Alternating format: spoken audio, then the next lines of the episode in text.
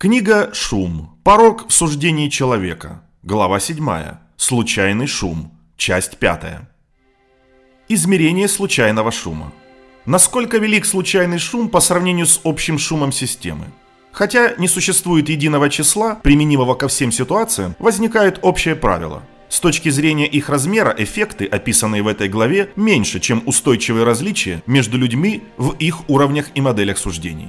Как уже отмечалось, например, вероятность того, что проситель убежища будет принят в Соединенных Штатах, снижается на 19%, если слушание проводится после двух успешных слушаний, проводимых одним и тем же судьей. Эта вариативность, безусловно, вызывает беспокойство. Но это тускнет по сравнению с различиями между судьями.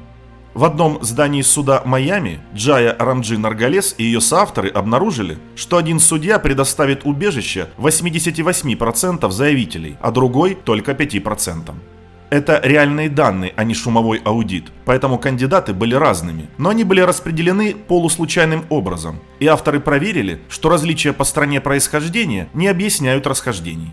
Учитывая такое неравенство, сокращение одного из этих показателей на 19% не кажется таким уж большим достижением.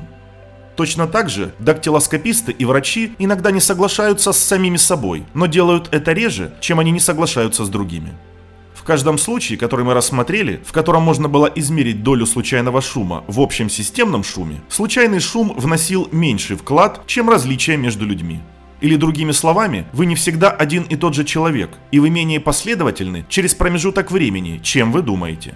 Но несколько обнадеживает то, что вчера вы были больше похожи на себя, чем на другого человека сегодня. Случайный шум – внутренние причины. Настроение, усталость, погода, эффект последовательности. Многие факторы могут вызывать нежелательные изменения в решении одного и того же дела одним и тем же человеком мы могли бы надеяться создать обстановку, в которой все посторонние факторы, влияющие на решение, известны и контролируются. По крайней мере, теоретически такие условия должны снизить случайный шум. Но даже таких условий, вероятно, будет недостаточно для полного устранения случайного шума. Майкл Кахана и его коллеги из Пенсильванского университета изучают показатели памяти – Память – это не задача суждения по нашему определению, но это когнитивная задача, условия которой можно строго контролировать, а вариации в производительности легко измерять.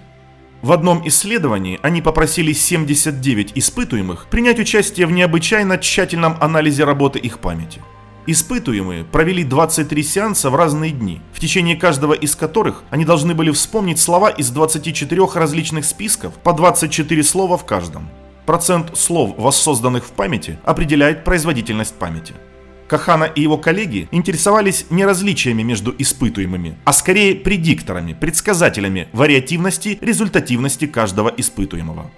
Будет ли результативность зависеть от того, насколько внимательны испытуемые, от того, сколько часов они спали прошлой ночью, от времени дня.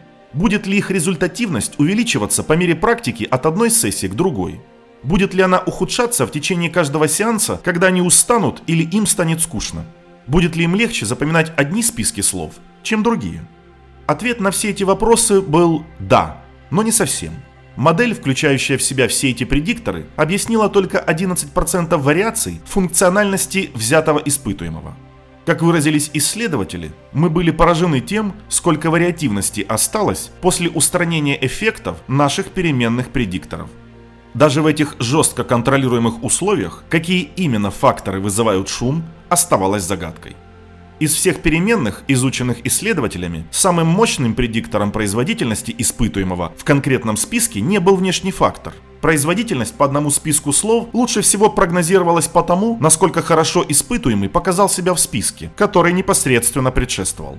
За успешным списком чаще всего следовал другой относительно успешный, а за посредственным еще один посредственный.